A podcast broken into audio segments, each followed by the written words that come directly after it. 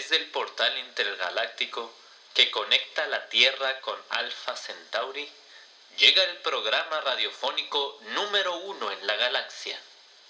Corresponsal Alpha Centauri. Irreverencia de otra galaxia.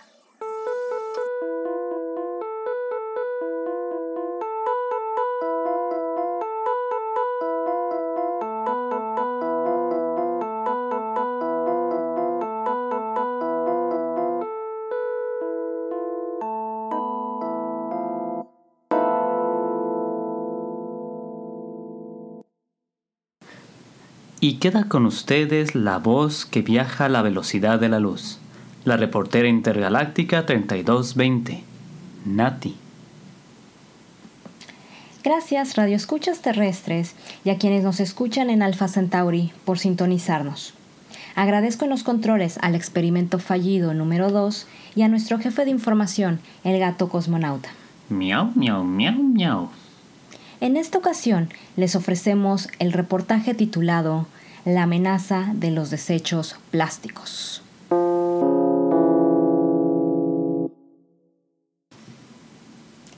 El gato cosmonauta se encontraba plácidamente nadando en las aguas del Océano Pacífico. Miau, miau, miau, miau. Claro está, a diferencia de los gatos terrestres, los gatos alfa centaurinos adoran el agua. De repente, el gato se vio atrapado en medio de una inmensa masa de residuos plásticos. Temiendo por su vida, el gato cosmonauta utilizó sus poderes telepáticos y mandó una señal de emergencia a nuestro centro de operaciones. El experimento fallido número 2, quien en ese momento disfrutaba de su telenovela favorita, María Trinidad o Los Venusinos también lloran, recibió la llamada de emergencia y acudió al rescate del gato cosmonauta.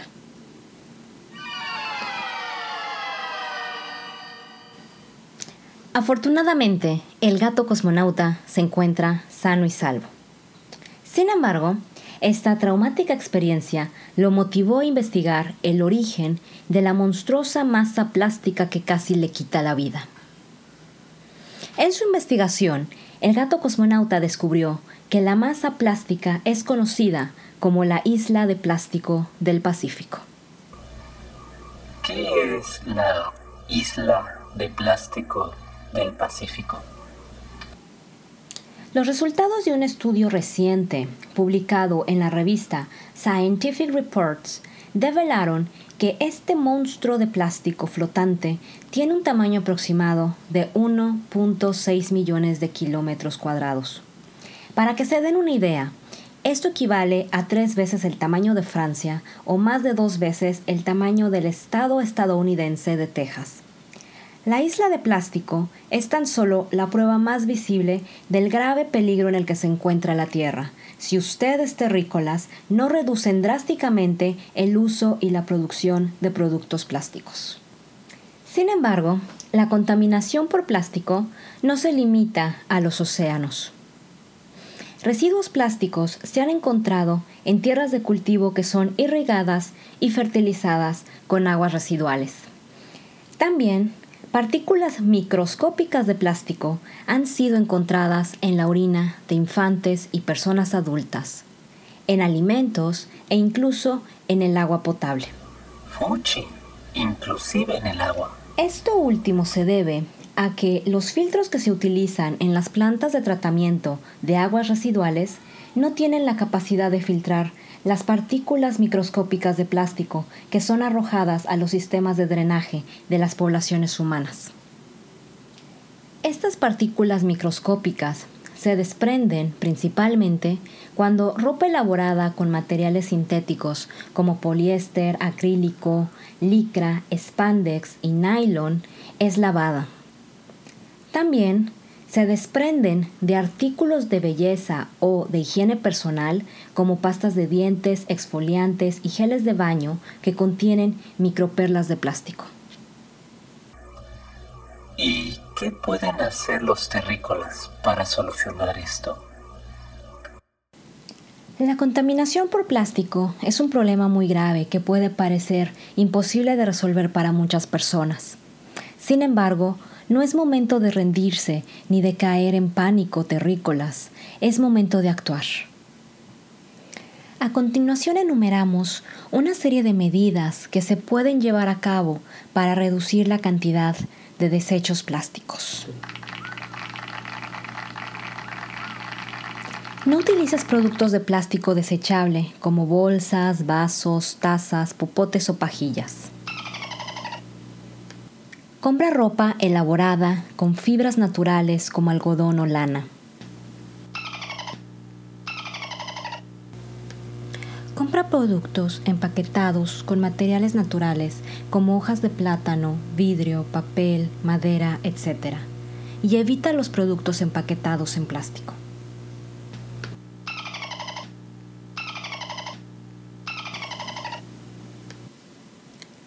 No compres productos de belleza o higiene personal que contengan microperlas de plástico, como exfoliantes o geles de baño. Si no estás seguro, mejor evita casi por completo el uso de exfoliantes y geles de baño y mejor compra jabones en barra. Lleva al supermercado tus propias bolsas y contenedores reusables siempre. No utilices bolsas de plástico para guardar sobras de comida en el refrigerador o nevera Mejor utiliza toallas, trapos de tela o contenedores de vidrio o acero. Separa y limpia perfectamente el plástico reciclable. Recuerda que el plástico sucio no se puede reciclar y puede contaminar plástico que ya estaba limpio y listo para ser reciclado. Antes de comprar productos nuevos, dona y repara los viejos. Utiliza las redes sociales para denunciar a aquellos negocios que utilizan plástico en exceso y para reconocer y recomendar negocios que conscientemente evitan el uso excesivo de plásticos. Participa como voluntario o voluntaria en campañas de recolección de basura. O mejor aún, organiza tu propia campaña con tus familiares, amigos y amigas. Apoya las campañas organizadas por asociaciones civiles que estén luchando para que los gobiernos creen leyes, planes y sanciones que garanticen un control en el uso y la producción excesiva de productos plásticos. Si tienes otras ideas, no dudes en compartirlas con nosotros a través de nuestra cuenta de Twitter, arroba corresponsal hace.